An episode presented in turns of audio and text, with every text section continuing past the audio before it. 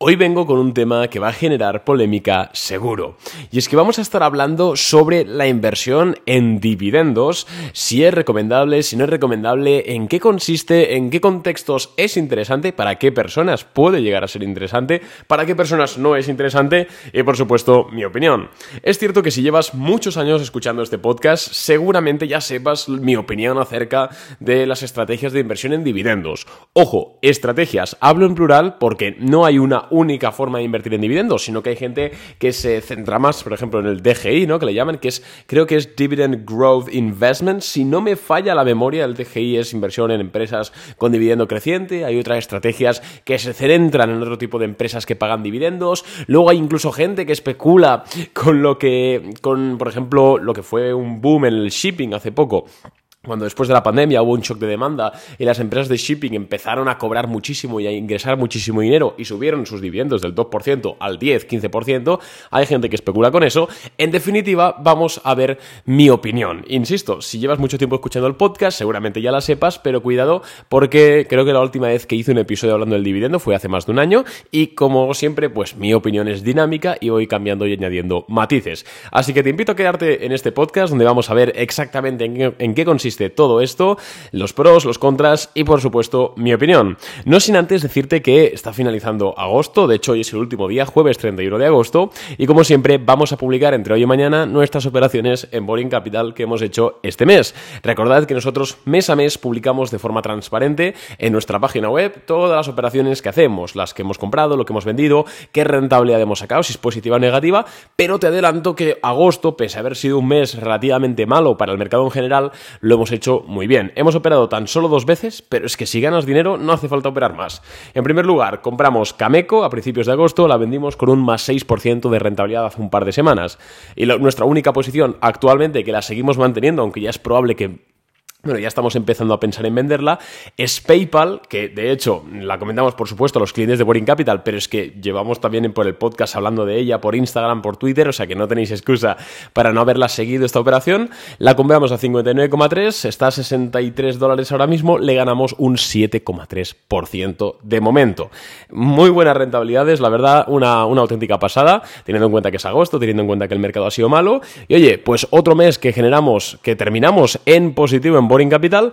Y el último, para encontrar un mes con pérdida, tenemos ya que remontarnos a septiembre del año pasado, que perdimos tan solo un 2%, pero fue un mes rojo. El resto de meses los hemos ganado todos, todos con rentabilidad positiva. Así que si, si quieres unirte a Boring Capital, hacerte cliente, si tienes más de 2.000, 3.000 euros dólares para invertir, que es la cifra, la cantidad a partir de la cual el servicio sale rentable, simplemente ve a nuestra web boringcapital.net, links en la cajita de más información del podcast y puedes ahí encontrar todo para hacerte cliente. Que por cierto, eh, en septiembre siempre hacemos una promoción, un, que todavía no ha salido, pero bueno, para los oyentes del podcast la vamos a activar ya, de que siempre dais el código de descuento podcastbc, repito, podcastbc, todo en mayúsculas, podéis tener un 20% de descuento en cualquier temporalidad. Así que yo considero que no hay mejor forma de, empezar septiembre y este, nuevo, y este nuevo año laboral que siendo cliente de Boring Capital y rentabilizando el dinero. Así que dicho esto, vamos ya con el, vamos a hablar de dividendos.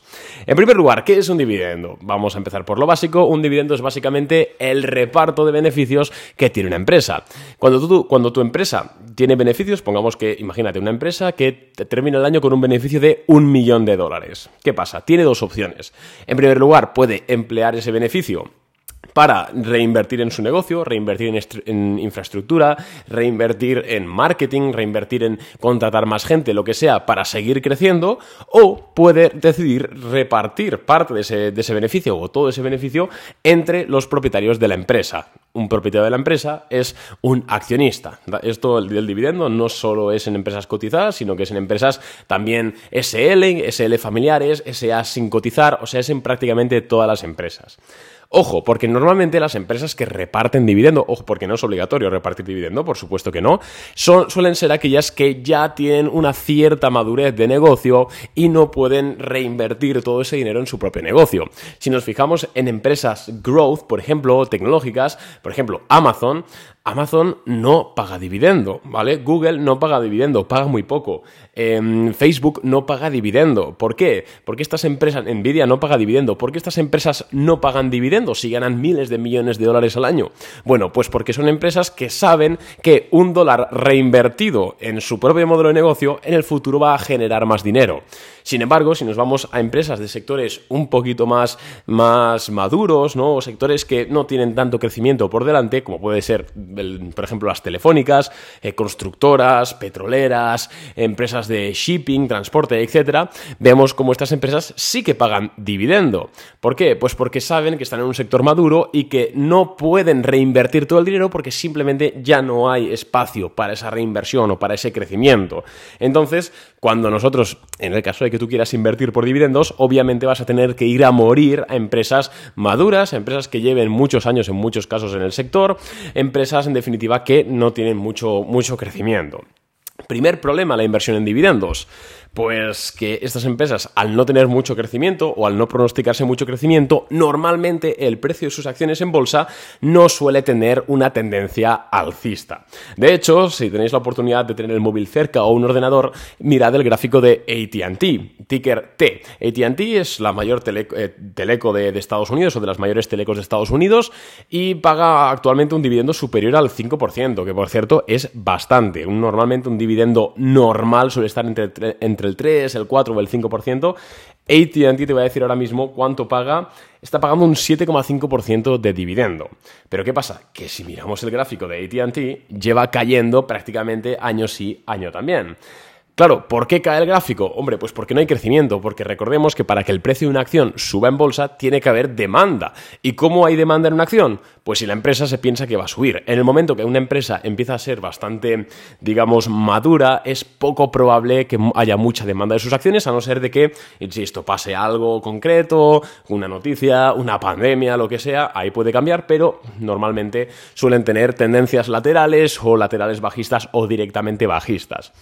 Otro gran ejemplo de de las empresas típicas dividenderas, ¿no? que toda la vida se han comentado, es 3M. 3M, ticker MMM, es una empresa que se dedica a hacer muchísimas cosas, desde pizarras, tapones para los oídos, cascos, bueno, este tipo de empresas que tienen una horizontal brutal de un montón de productos, quizás pequeños, eh, pequeños me refiero a nivel de tamaño, cositas, eh, pero que al final eh, pertenecen todos a un mismo gran holding, que en este caso es 3M. ¿Qué ocurre? Que en 3M ahora mismo se encuentra en prácticamente mínimos. De hecho, desde el año 2021, 3M ha caído un 50% en precio. Sí, es cierto que paga un dividendo relativamente alto, aproximadamente un 6%, pero claro, ¿te merece la pena un 6% anual mientras el precio, la bueno, tu posición se devalúa un 50% en los dos últimos años? Claro, eso hay que empezar a tenerlo en cuenta. Y personalmente creo que la inversión en dividendos no es una estrategia óptima si lo que quieres es rentabilizar al máximo tu dinero en bolsa.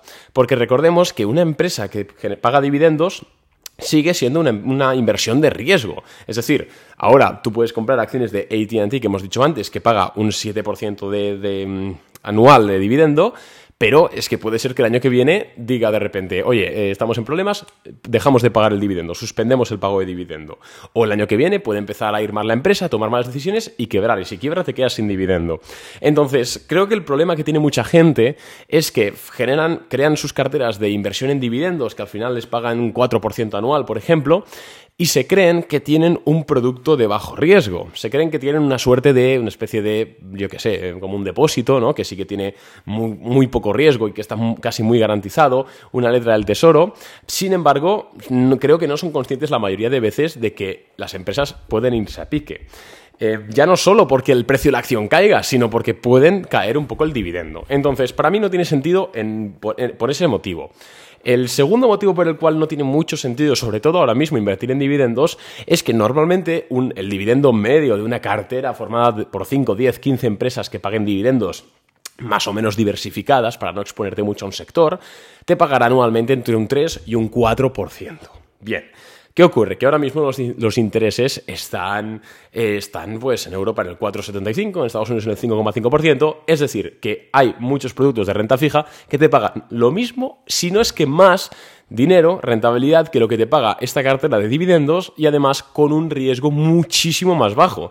Por ejemplo, la letra 12 meses española creo que está pagando un 3,8% ahora mismo a 12 meses una letra del Tesoro española, por mucho que digamos que España es tal, tiene infinitamente menos riesgo que una cartera de dividendos, por muy diversificada que esté, por, propia definición, ¿eh? porque uno renta fija, otra renta variable.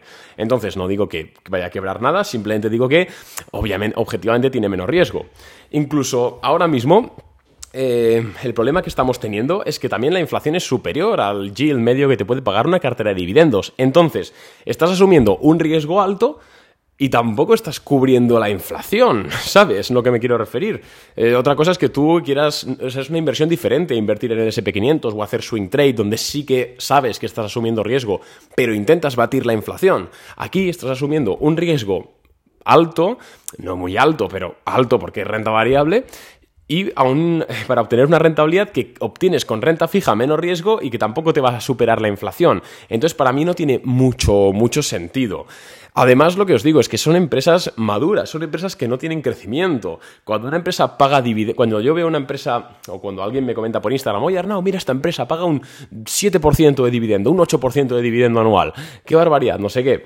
Yo lo que veo, más allá de un 8% anual, lo que veo es un negocio que es tan maduro que es que la empresa no puede hacer nada con el dinero que gana. Y aunque tú ganes un 8% anual, si la empresa se devalúa un 10% en bolsa, es que no estás ganando nada, amigo. Y dices, no, pero es que si espero 20 años, el plazo de recuperación y tal. Amigo, cuidado porque en 10, 15 años puede pasar muchas cosas. Y en empresas maduras, como las que pagan dividendo, eh, normalmente suelen ser sectores que tienen muchos costes fijos, eh, costes fijos elevados, que normalmente les está entrando más y más competencia cada vez. Entonces, cuidado, porque insisto, el dividendo puede bajar.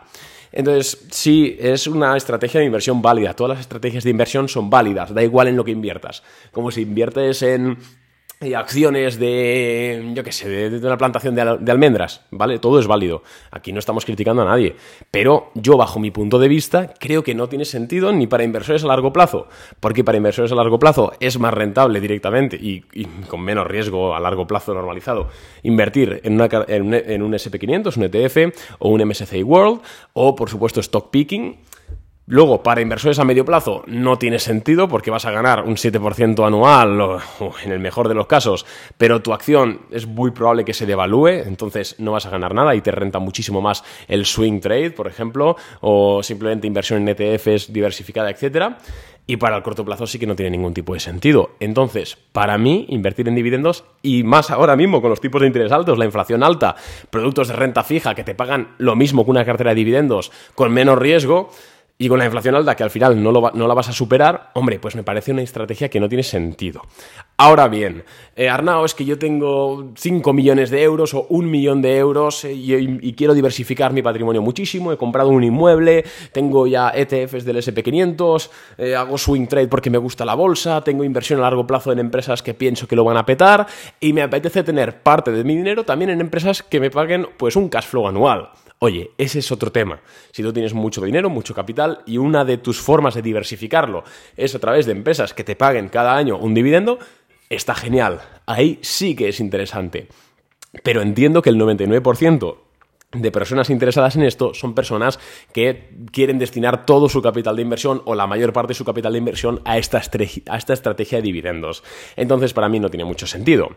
Y cuidado, quiero comentar una última cosita. Cuidado con invertir en empresas o carteras de dividendos en empresas extranjeras. Si estás en Europa, por ejemplo, si tú eres español, pero tienes una cartera de dividendos que tiene acciones de 3M, tiene acciones de ATT, tiene acciones de, de, Chevron, etcétera, de que son empresas americanas, cuidado porque te pagan un porcentaje, el 5% pongamos de dividendo, en dólares. ¿Qué pasa? Que si tú ganas un 5% eh, anual de dividendo de tu cartera de dividendos en dólares y el dólar ha perdido un 5% de valor frente al euro, haces las paces.